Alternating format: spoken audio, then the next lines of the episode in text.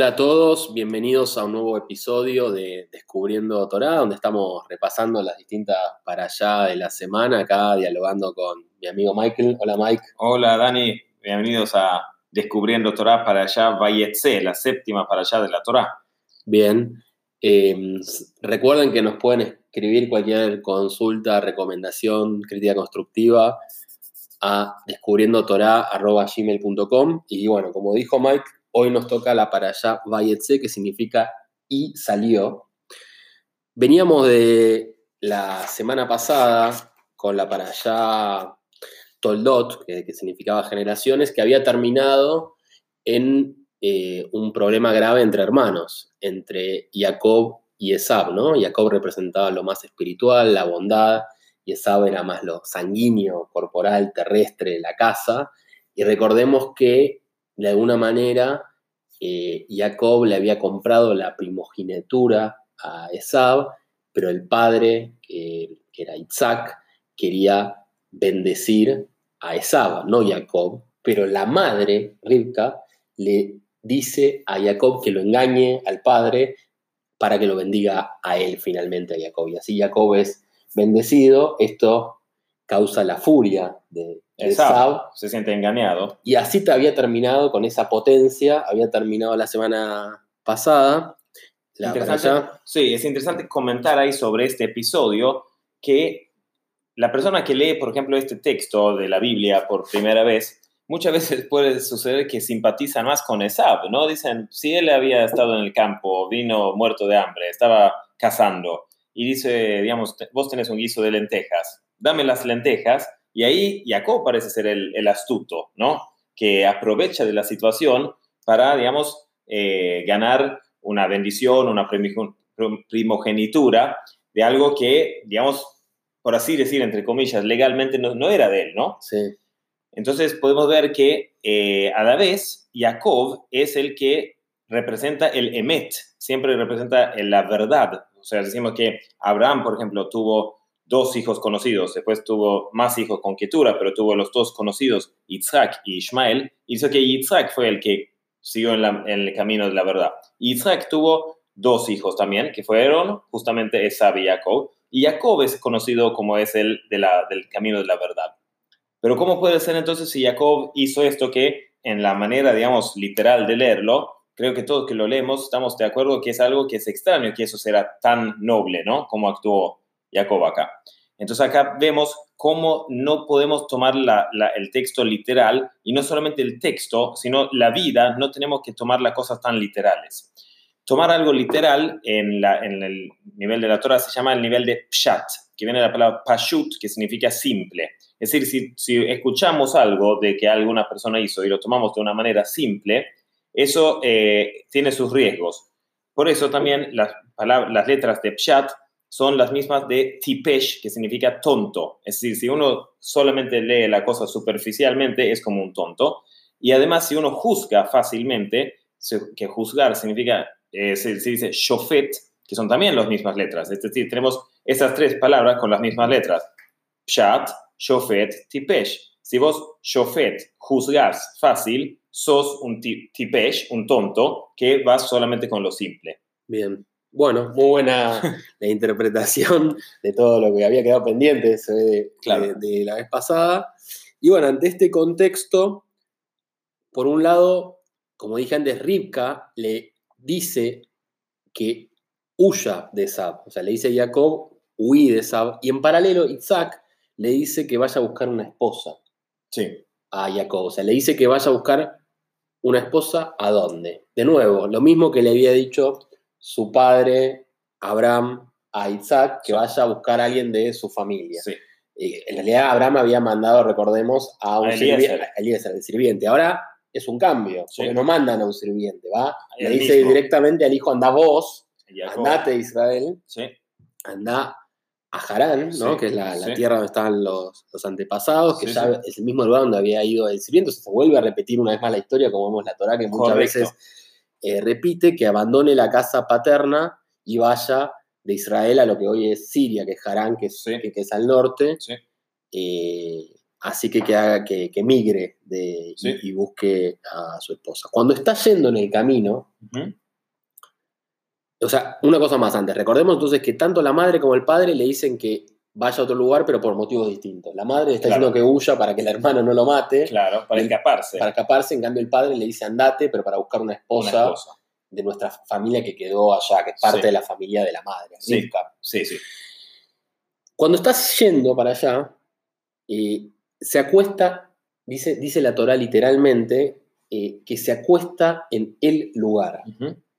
Hamakom en hebreo, sí. ¿no? Encontró Sí, el lugar y pasó allí la noche porque se había puesto el sol. Sí. Una- la verdad que yo la leí y me, me- me llamó la atención, era muy rara la frase, porque Sí. el lugar, ¿qué significa, no? Eh, y bueno, ahí hay distintas interpretaciones, después nos, nos explican los sabios que básicamente ahí es donde después se erigió el templo. Bet Amidash, Ujú. eh, con lo cual era un lugar eh, muy importante, eh, muy sagrado ese lugar.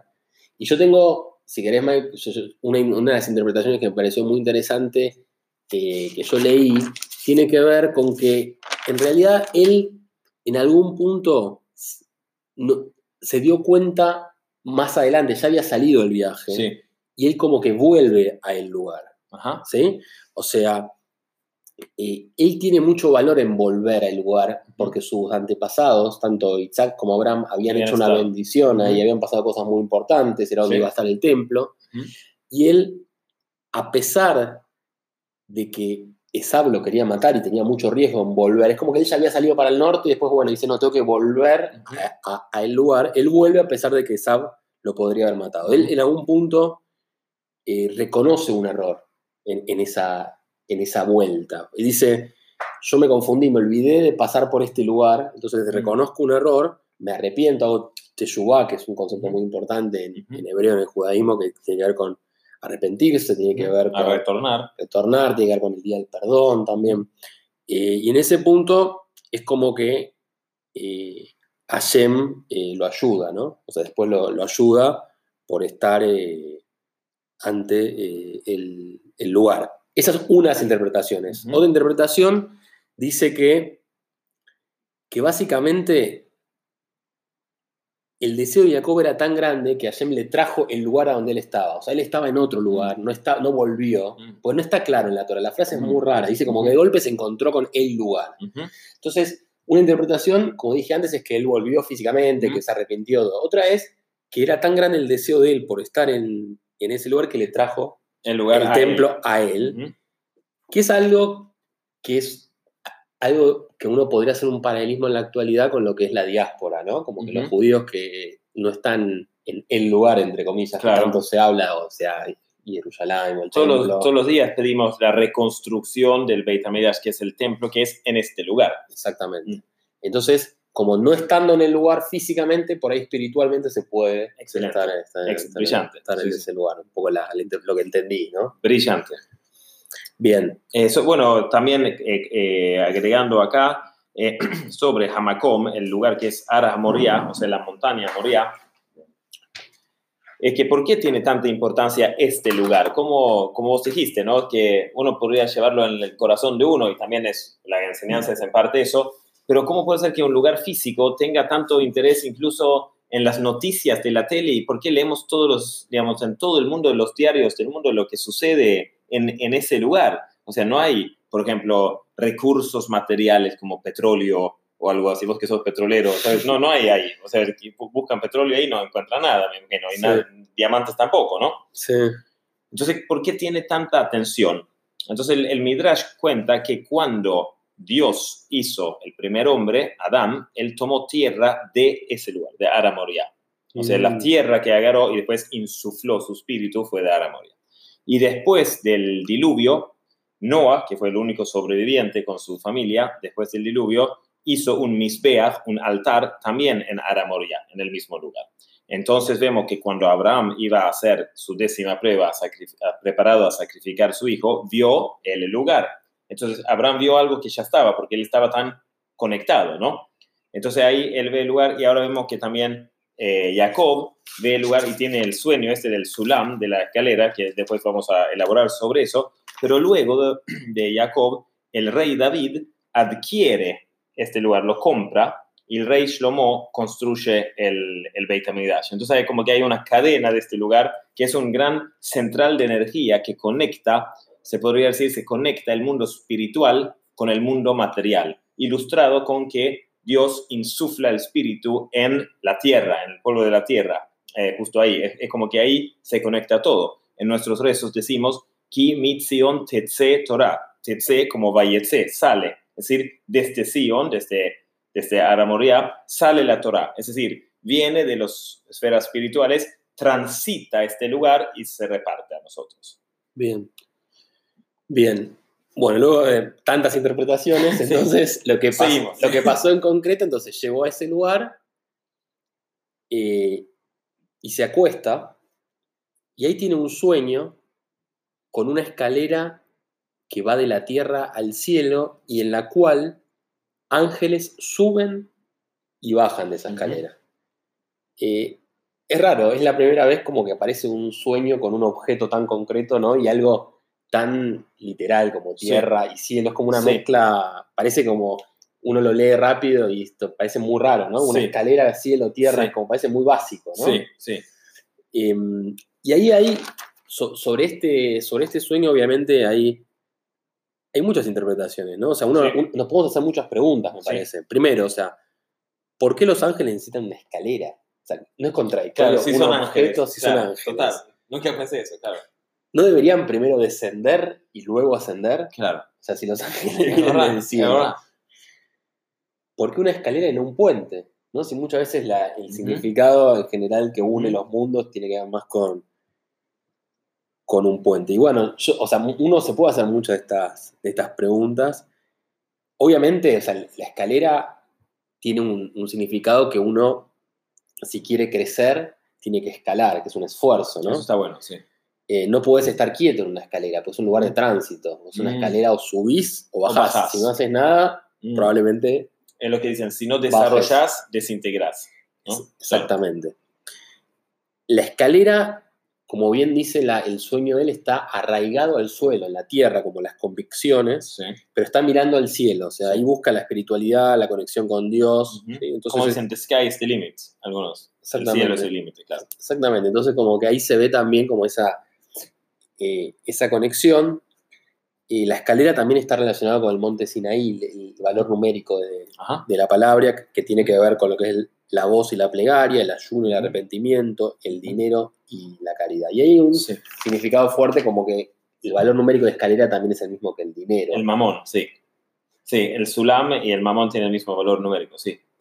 Y una de las interpretaciones es que, bueno, básicamente eh, el dinero como una escalera son herramientas, ¿no? Correcto. Que la puedes usar para el bien o para el mal. Son cosas que potencian. te puede, potenciar o te puede descender. O, sea, o, sea, el o sea, son. Sí, o sea, vos, el dinero es, algo que si lo usas para bien está bueno, pero también lo puedes usar para el mal. Correcto. es raro, es como es una herramienta, no es en sí algo. Como si es algo que potencia, es un potenciador. Es decir, si vos sos una persona buena, con cualidades trabajadas, y te, o sea, eh, te toca tener, administrar un, patrimonio grande, eso va a ser bueno, porque vos con tus buenas cualidades vas a poder multiplicar ese, ese patrimonio y a, usarlo para bien.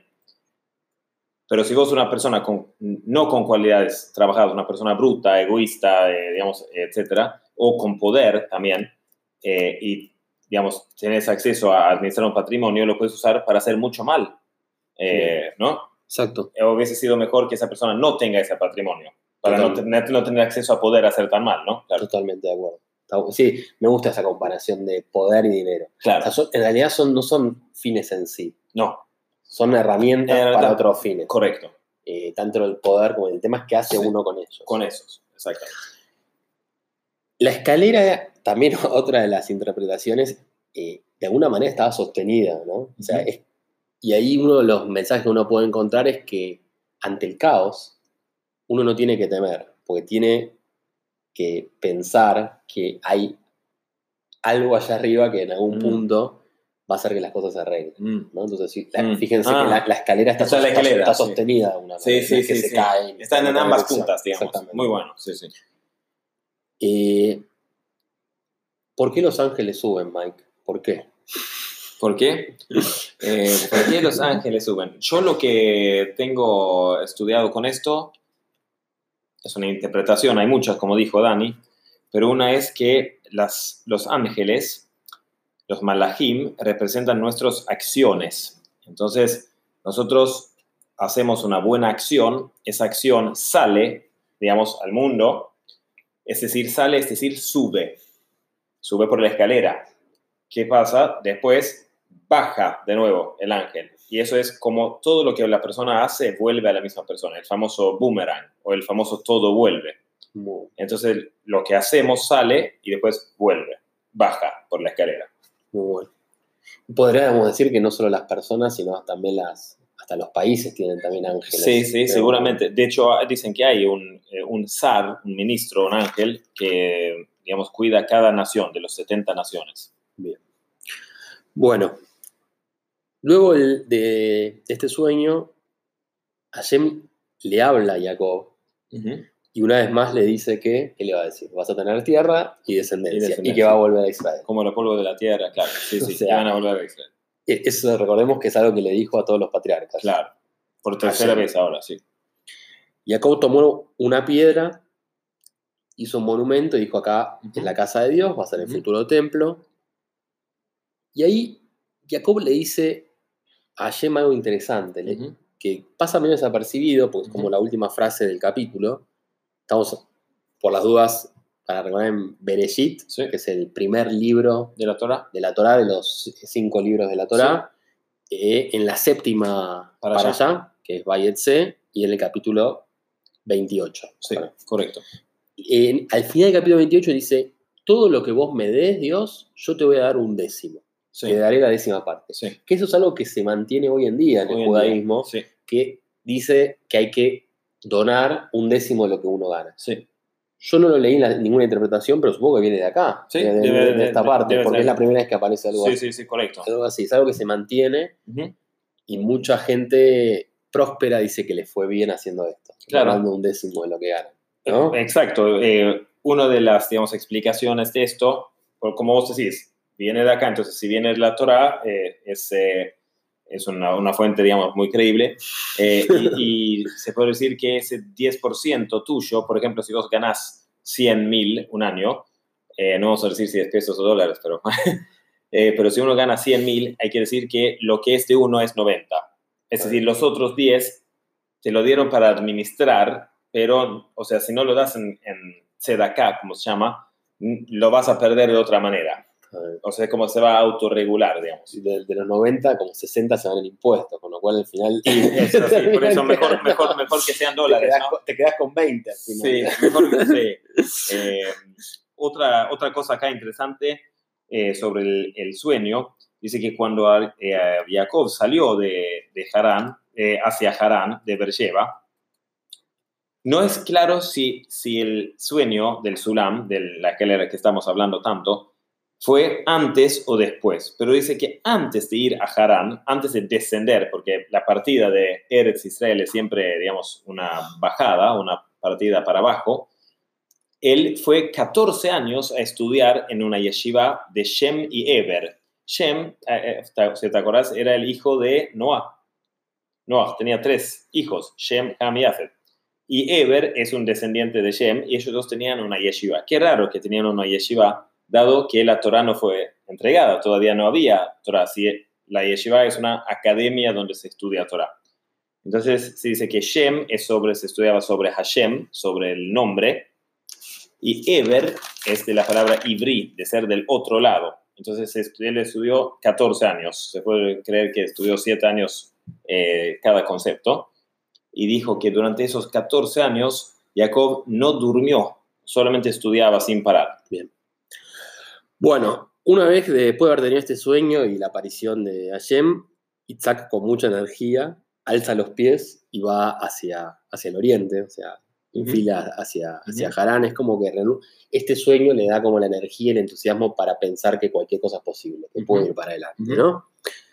Bueno, cuando estás yendo a Harán, que encuentra qué, es lo que le había pasado a Yaseb cuando fue a buscar una mujer para Isaac, un pozo. Entonces acá de nuevo aparece un pozo en el campo Las mujeres bellas están siempre ahí frente al pozo Sí, de agua. sí, ¿no? la mujer está muy relacionada con el pozo de agua, no Sí. sé si tiene que ver con, con la vida, con el fluir, los fluidos. Acá dice, así como el factor masculino de la persona es la inspiración chispeante como el fuego, el factor femenino es el razonamiento frío como el agua. Bueno, ahí en el, el pozo hay rebaños, pastores de Harán, que le dicen que Rachel vendría. Dice, sie- siempre en la Torah no pasan las cosas directo, siempre hay algo que lo preanuncia. Eso a mí me llama la atención también. Es una historia, de, pun- de ese punto de vista vos lo lees y no es, le, le falta un poco de vértigo, porque vos decís, Mm. te dicen que esto va a pasar y después pasa, pero Mm. tiene que ver un poco con el Mm. creer, me parece. El creer. el- Es el sistema, Sí. Em, bueno, Jacob la besa, le cuenta a Rachel quién es y la besa, levanta su voz y llora. Eso es una escena muy romántica, ¿no? De Jacob y Rachel. Claro, sí. Sí, Muy raro, como la, Sí. la besó de una, sí, fue muy rápido. Eh, ella le dijo que era, eh, que era una de las hijas eh, de Labán, ¿no? Eh, ella era una de las hijas de Labán, sí, claro. La hija de Labán. Labán, recordemos que era el hermano De Rivka. de Rivka, que era la madre De eh, Isaac. eh, Isaac, O claro. sea, era la prima, una vez más. Claro, o sea, Rivka y Labán eran los dos hijos de Betuel el arameo. Y ahora él va a su tío, ¿no? Que es Labán. Bueno, dijo que se iba a quedar un mes, lo recibe, lo recibe Labán. eh, o sea, ella le contó a Labán quién era Isaac, Labán lo recibe. Y Labán le dice que tiene dos hijas, no solo Rachel. Rachel, que es la que él se había enamorado, que la había besado, sino también Lea. Lea tiene ojos más melancólicos, Rachel es más bella. eh, y medio que era raro porque Lea era mayor, entonces ¿por qué se iba a casar con Rachel? Se supone que Lea primero, era se, mayor, claro, primero sí, se sí. casa la, la hija mayor. Sí, La hija mayor estaba un poco triste, dicen, porque pensaba que ella era para Esab, correcto. que es el hermano mayor de Jacob, y no para Jacob, que era como el más espiritual. Correcto.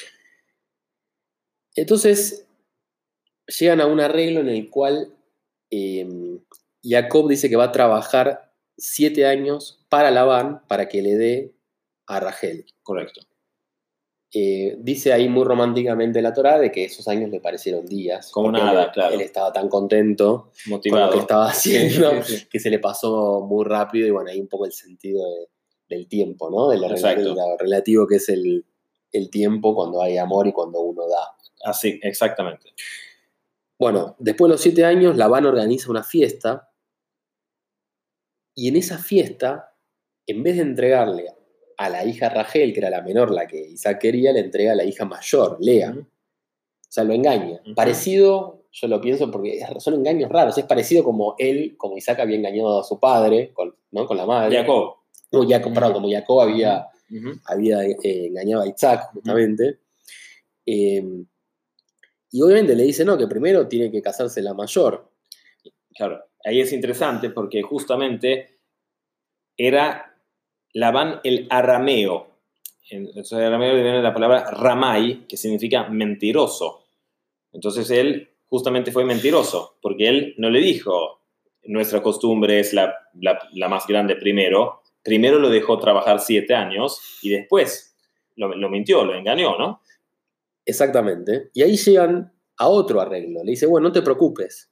Vos en una semana te podés casar con Rachel, o sea, tenés que esperar una semana, que parece que es un tiempo eh, considerable de- para estar casado, y ahí se consume el acto sexual.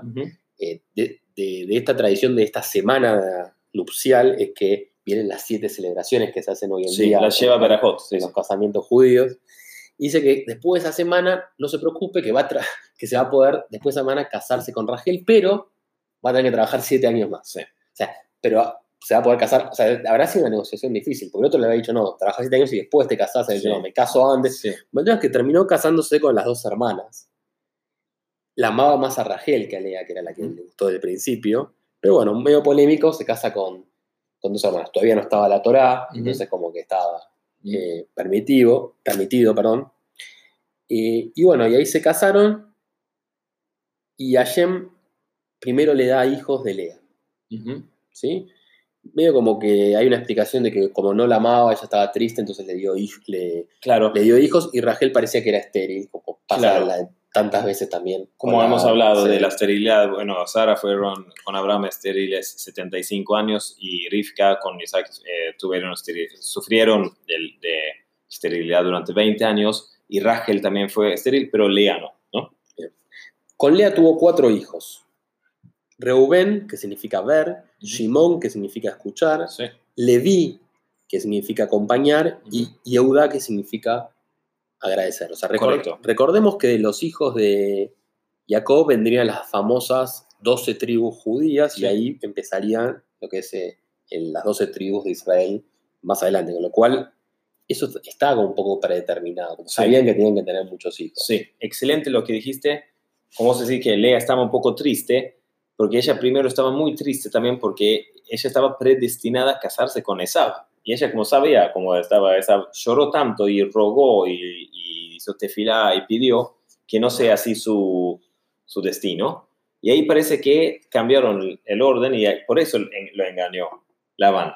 Porque le dio Lea, Lea porque Sí. fue como una respuesta de sus rezos, de no tener que casarse con Esab Ah, pero ahí, como vos decís, se sentía como que no era, digamos, se- que se casó con un hombre que era destinada para otra mujer, que era Rachel, ¿no? Que teníamos esta es- escena romántica antes. Eh, entonces, eh, ella también, como tenía visión, sabía que Jacob iba a tener hijos con ella y con su hermana, y también con Silpa y Bilha, los, los dos siervas, que vamos a volver a ellas. Entonces ella entendía que iba a tener tres hijos cada uno.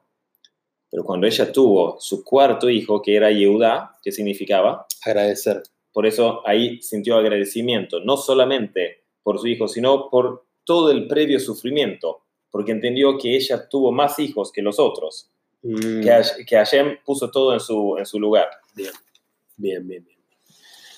Bueno, y ahí surgen una vez más eh, las emociones humanas.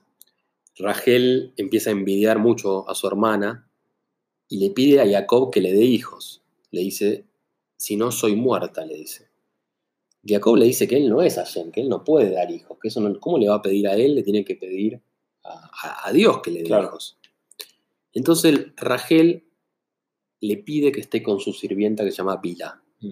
Se casa con la sirvienta, o sea, sería su tercera esposa en este Mm. momento, y tienen dos hijos Mm. que serán criados por Rachel.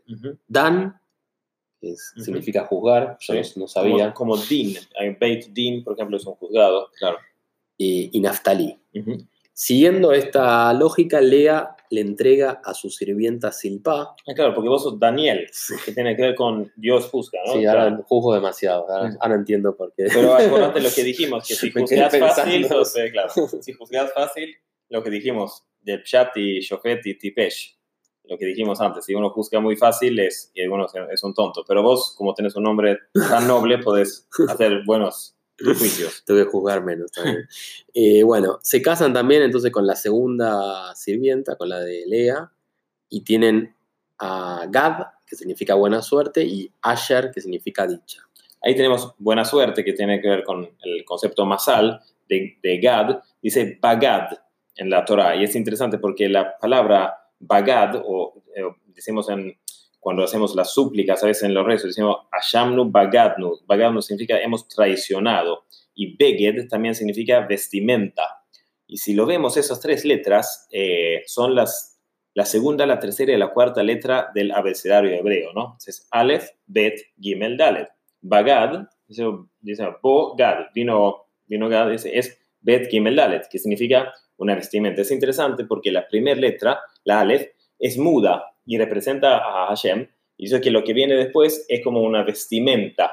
Mm, Entonces, como la vestimenta es como una traición, digamos, de la pura esencia del de la Aleph, ¿no? bien. Es interesante también porque se escribe Bet Gimel Dalet, pero se pronuncia Bagad, o sea, no, eh, se, se pronuncia con una extra A.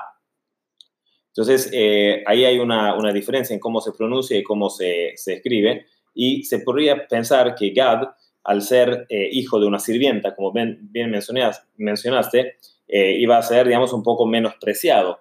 Pero eso no fue el caso. Pero por un lado fue el séptimo hijo que nació y nació circuncidado, parecido a eh, Moshe, que fue la séptima generación a partir de Abraham, y fue también, eh, nació y murió el 7 de Adar, Moshe. Dice que hay muchos paralelismos entre Gad y Moshe, que Gad fue un guerrero muy, muy valioso, Eh, y que mm, justamente Gad también suma 7, Gimel 3 y Dalet 4.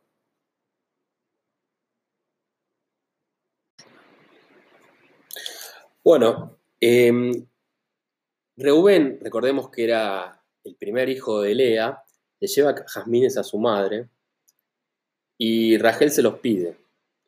Y Lea medio le dice, ¿qué más querés? O sea, Claro. yo- o sea, mi hijo me está trayendo jazmines, Claro. los querés vos, yo encima, dice, estoy compartiendo esposo con vos, que porque mi esposo Claro. primero te quería a vos. Eh, entonces, Rachel le dice que le dé los jazmines a ella y a cambio ella puede acostarse con su esposo. Eh, esto es muy, muy raro, me hace recordar un poco a lo que hizo Esau, Mm, ¿no? de que vende la primogenitura mm, por, por algo material. Mm, mm, y acá, mm. bueno, se vuelve a repetir eh, eso que parece bastante grave. En esa época los hombres se podían acostar con las mujeres eh, distintas todos Sí, los se- días. se ve, claro, sí, sí. Era, era así. Eh, pero bueno, esto parece que, por lo que dice la Torá, fue muy grave porque ceder este derecho eh, le costó que después ella no estuviera enterrada junto a él. Claro, en la cueva de Maspelá, ¿no? Que hablamos el- hace unas semanas. Yo, yo, yo, sí, hablamos de una manera que estaban enterrados todos los patriarcas con sus mujeres. Claro, salvo que- Rachel. Y Rachel está Lea. Eh, Lea está Ah. en ahí y Rachel se encuentra eh, cerca de Bethlehem Bien. Y dicen que fue por esta, por esta, esta incidencia. por esta eh, y, y también eh, en este momento, al acostarse, Lea tiene más hijos. Puede Ujú. tener tres hijos más. Sí. Y una hija tiene también. Sí, una hija, perdón. Sí. Dos hijos y una hija. Sí, sí. Isahar, que significa recompensa. Seubulun, que significa morar, o sea, vivir. Y Dina, que significa juzgar. como Daniel. Igual, Dan y igual Dina, que Dan. Eh, pero bueno, Elohim también considera a Rachel, o sea, Rachel estaba ya muy mal con todo esto, obviamente, y le da un hijo eh, que se llama Yosef. Después será bastante. ¿no? Vale, el más, más más o- importante. sí. Interesante, una anécdota personal de esto, que mi hermana, que le mando un saludo, que ella nos escucha siempre, ¿Cómo se llama? ella se llama Elizabeth, o Elisheva. Un beso para. Elizabeth, eh, y a- más que todo mi sobrino, que se llama justamente Rubén, Rubén, que significa, mira, tengo un hijo, Reu, Re, y Ben es como hijo, ¿no? Y esta es creer o reventar, pero lo voy a contar. Él nació en la Parashá Bayetse, Para, ella es tu, mi hermana, tu hermana y, lo- y Rubén es tu, el hijo de mi hermana, o sea, mi sobrino. tu sobrino. él, él nació unas semanas antes de que iba a nacer, ¿no? Y nace justamente en la Parashá Bayetse. Porque yo me, me fijo, bueno, cuál es el día de su cumpleaños hebreo. Yo soy un poco nerd en esas cosas. 4 de Kislev. Bueno, 4 de Kislev, hace dos años. Él cumplió, o sea, dos, ayer cumplió dos, Rubén. Y me fijo, porque cada Parashá que leemos se divide en siete partes. Y cada séptima parte se corresponde con un día de esa semana. Entonces, ahí eso es lo que nos gusta mirar en la Torah un poco. Entramos y vemos qué día, o sea, qué parte del texto corresponde con el día que nació la persona. Y a veces puede revelarse, digamos, algún rasgo de la personalidad y eso. El texto del día que nació Rubén empieza con la palabra y salió Rubén. Y mi hermana no lee muy seguido la Torah. O sea, ellos lo pusieron el nombre Rubén sin Increíble. saberlo y salió así. Increíble. Para, ¿y vos en cuál naciste, Mike? Eh, yo nací en la, eh, la Parashá Baerá. Ah, Bairá, la vimos Sí. también.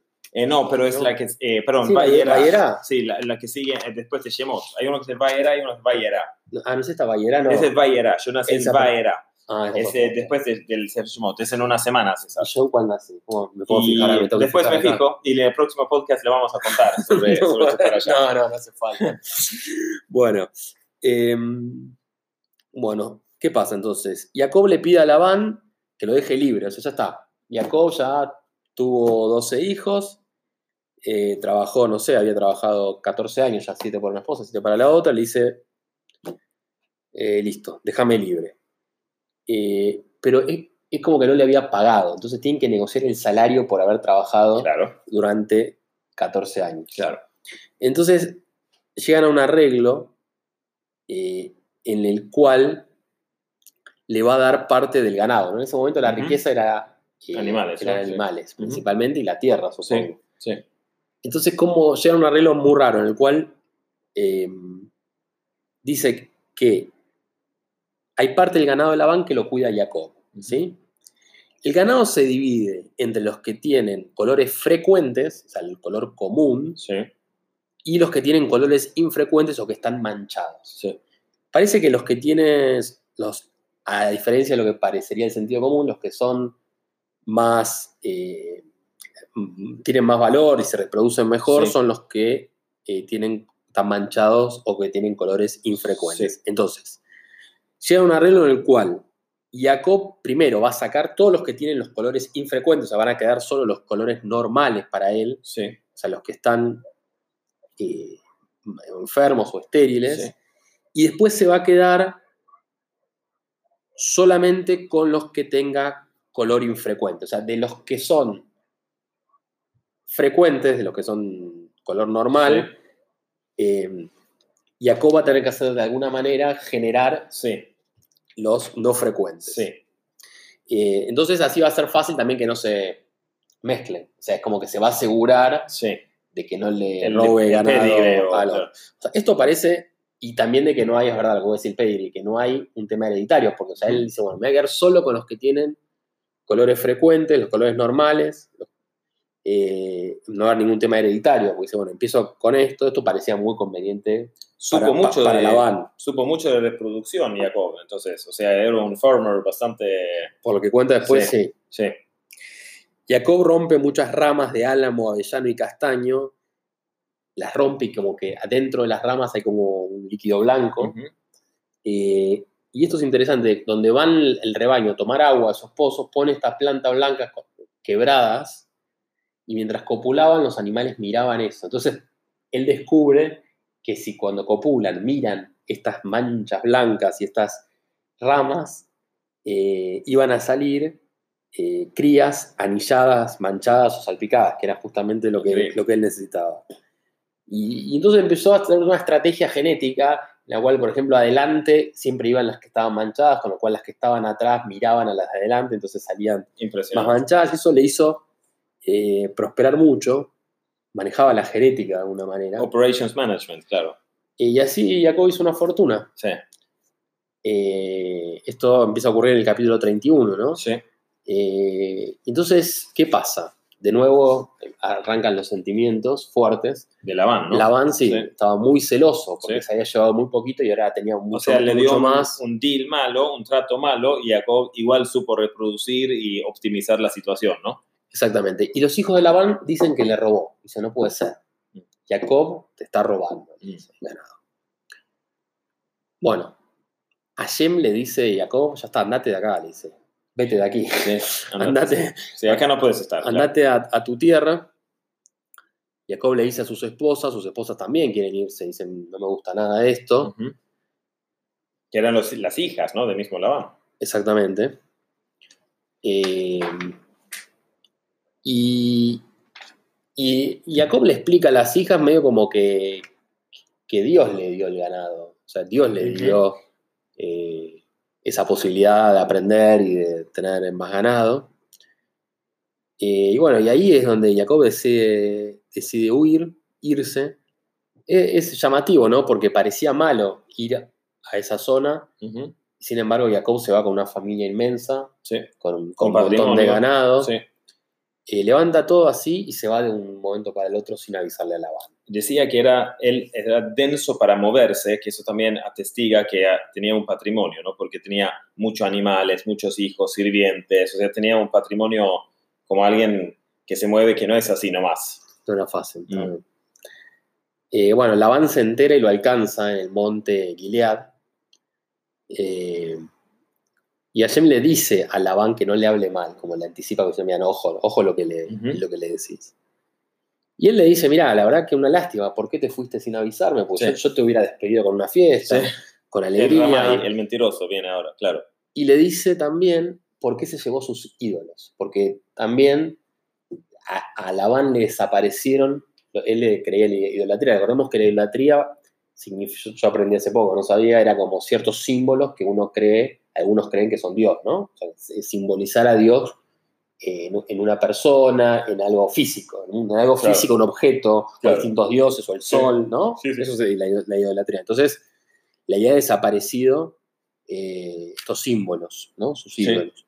Jacob ni sabía que Rachel se los había robado para cuidar a su padre. O sea, Sí. Rachel quería cuidar a su padre para que no sea más idólatra y le había robado sus símbolos. Eh, tan es así que Jacob dice, si vos encontrás eso, la persona que te lo robó va a morir en este viaje, o que muera. Y, y bueno, después en el viaje más adelante termina muriendo Rachel, Sí. porque justamente se había robado los símbolos. Rachel se sienta sobre sus ídolos, o sea, no, y Labán obviamente eh, no los encuentra. Es interesante acá también, antes de salir, cuando empezamos a leer eh, esta para allá, Esab estaba furioso, ¿no? Eh, y él manda a su hijo, cuenta el Midrash, Elifaz, para intentar matar a Jacob. Entonces, pero Elifaz eh, consulta con su madre, o sea, una de las esposas de Esab, y la esposa dice, no, no mates a Jacob, porque Jacob tiene mucha kedusha, tiene mucha santidad y te va a ir mal si vas en contra de Jacob, no lo hagas. Y Elifaz tam- tampoco quería eso porque él no tenía ese concepto de su tío, que era Jacob. Él vio que Jacob era un buen tipo, como eso era primogenitura, no, no le molestaba a él y él no quería, digamos, ser el emisario para matarlo. Entonces se encontró con Jacob y Jacob eh, propuso que hay, dice que hay un dicho que dice que una, pueblo que es Ani, que es muy eh, pobre, es como una persona met, es como una persona muerte, muerta. Es decir, si, si yo me empobrezco to- por completo, soy como muerto. Entonces él dijo a Elifaz, yo me despego de todos mis bienes materiales. Estamos hablando de antes de llegar a Harán. Sí, sí, cuando lo estaba como, Claro. sabíamos que Sab lo Sí, quería matar, sí, mandó al hijo. eso. Exacto. Entonces Jacob fue despegado de todos sus bienes materiales y, o sea, caminó en pobreza total, o sea, sin, sin nada. Y acá es interesante porque vemos que cuando sale, sale con una riqueza importante. Entonces, eh, fue, que se lo ganó por las estrategias que vos comentaste de, de, de trabajar duro y con inteligencia y todo. Entonces vemos que acá hay dos pruebas que la persona eh, enfrenta en la vida. Uno puede ser la, la- la prueba de la pobreza, que eso es cuando nos encontramos con una situación de pobreza, de, de escasez, no creer, digamos, que Dios nos abandonó. O sea, saber que, bueno, yo estoy transitando eso, pero Dios ve y Él me está probando, Él me está, digamos, puliendo, me está ayudando a mejorar mis, mis cualidades. Y la otra es la prueba de la riqueza, que es no creérsela cuando las cosas van bien. Es decir, bueno, yo ahora tengo plata, éxito, etc. Entonces hay un riesgo grande que esa persona, digamos, se, se vuelve arrogante o soberbio o no saluda con alegría eh, la, los- las o- la otra gente. Y es una prueba muy importante. En general decimos, bueno, la prueba de la pobreza no quiero, pero dame un poquito de la prueba de la riqueza, eh, porque ¿por qué no, no? Pero sí que la prueba de la riqueza no hay que pedirla porque es muy difícil pasarla. Muy buena, ¿eh? muy, muy interesante, no sabía eso, me gustó. Bueno, Jacob le pregunta a Labán por qué lo está persiguiendo. Claro. Eh, dice, yo trabajé 20 años para vos. 7 por una esposa, 7 para la otra esposa y 6 por el ganado. Mm, Que 20 años en total, claro. 20 años en total. Y encima me bajaste el salario, porque dice que como que era, le hacía Era que no eran mentiroso total, Labán, sí. Labán le dice que sus hijas y sus rebaños son de él. Y bueno, finalmente, finalmente terminan acordando un pacto entre ellos ante Dios, los dos. Correcto, correcto. Hacen un monumento. Sí. Eh, Labán le dice que no aflija ni se case con otras mujeres, que no aflija a sus hijas. Y, y Jacob jura, por el temor de Isaac a Hashem, eh, y dicen como que no pasarán, hacen un montículo y dicen no pasarán el montículo hacia mí ni hacia ti. Como esa es la frase que yo no encontré muchas interpretaciones, pero como que hacen un montículo diciendo, bueno, esto es un pacto. Yo no paso para este lado y vos no pasás para el otro. No da hay desviaciones, digamos, claro. Exactamente. Perfecto. Eh, bueno, y así fue como Labán, bueno, vuelve a Harán, a su tierra, y Jacob sigue su camino eh, y se encuentra con, de nuevo con ángeles de Elohim y sigue, bueno, su camino hacia Israel. Muy bueno, justamente eso de, de que lo Labán, primero lo critica, dice, si esto, todo esto era mi tierra, era mi real estate, era mi propiedad, donde vos hiciste, digamos, vos reproduciste animales, pero los primeros animales eran míos, ¿no? Entonces, cuando se, pero cuando se va, lo persigue. Y eso dice que la vida de Jacob es la vida tanto de cada judío como el pueblo judío. Los judíos hemos estado en los países de muchos Labanes. mucha gente como Labán. Y cuando se llega, no hay nada en el lugar, y los judíos muchas veces empezaron comerciando, trabajando, con, tanto con cabeza como con mucha dedicación, prosperando, eventualmente enriqueciéndose, y después vienen, ¿qué? Para, ¿qué es eso? Vos seguramente te están robando, dicen. Y después cuando se quieren ir, los persiguen. ¿Por qué? Porque no, quiero, no quieren que se van. No quieren que se, que se van. Y otro eh, ejemplo de eso es lo que sigue más adelante en la Torah, cuando el pueblo en colectivo, que son los descendientes de Jacob, salen de Egipto y ahí la misma escena está, pero en vez de Labán está el faraón, ¿no? Y faraón también dicen, ah, váyanse después de todas esas plagas y después los persiguen. ¿Por qué los persiguen? Porque por un lado lo quiere tener esclavizado que trabaje para ellos. Mm. Pero ¿por qué entonces ellos mismos no pueden trabajar por, por ellos en su país? Porque saben que el que tiene, por así decir, la verajá, la bendición, son los judíos porque estamos conectados con la sabiduría divina, etc. Entonces, si, si él, se va, pierden esa, esa bendición o esa, o esa prosperidad. Entonces, eso es un patrón también en la historia que podemos ver, que es muy, digamos, este, evidente, ¿no? Eh, y también se, se, se, compara un poco con el cuerpo y el alma. Dice, cuando estaba Jacob en la casa de Labán, estaba el alma, entonces había prosperidad. Porque antes, cuando llegó, es verdad que era de, de Labán, las tierras ahí en, en Harán, pero no había nada. Mm. Llegó Jacob y lo hizo próspero, lo, lo, lo levantó, lo levantó el boliche, por así decir. Entonces, después, ¿qué, qué sucede? Pero cuando ya se levantó, dice, si todo esto era mío, empezó, de repente era todo, todo él. Entonces dice que es comparado con el cuerpo y el alma. El cuerpo sin el alma, ¿qué es? Nada, materia. Entre el alma y tiene vida, tiene todo. Pero y cuando conviven, por así decir, el cuerpo quiere hacer lo que él quiere, no quiere obedecer las necesidades del alma. Pero si el alma se va, si Jacob se va, ¿qué pasa? Con el cuerpo, muere. muere. Eso no quiere morir. Interesante. Muy bueno, muy, muy bueno, muy bueno. Es un paralelismo, sí. Muy bueno. Bueno, estamos, ¿no, Mike? Me, parece que estamos de la para allá, eh, Bueno, una última cosa de, de y salió es que eh, salir es un tema interesante, como salir de las interpretaciones simples, tanto de los libros, de la vida, de todo. Siempre es importante abrirse, de salir eh, de, de, las situaciones. En la tefila todos los días leemos eh, Rabbi Ishmael Omer, Esre Midot HaTorah Se interpreta la Torah mediante 13 técnicas y en esa se menciona un montón de veces la palabra Yatza, Beyatze, Yatza, salí, salí, salí. Es decir, si no puedes interpretar los textos, salí, salí, intentar. La misma también, así como interpretar la Torah también en la vida, si estamos fijos, si estamos, digamos, bloqueados en algo, salí, intenta abrirte, salir, eso. Espero que todos entonces puedan, podamos, salir de las, situaciones difíciles. Exactamente. Abrirnos, pensar, mirar más amplio. Que así sea, exacto. bueno, muy buena semana. Gracias por escucharnos. Nos vemos la próxima. Saludos. Chau, chau. Chau, chau.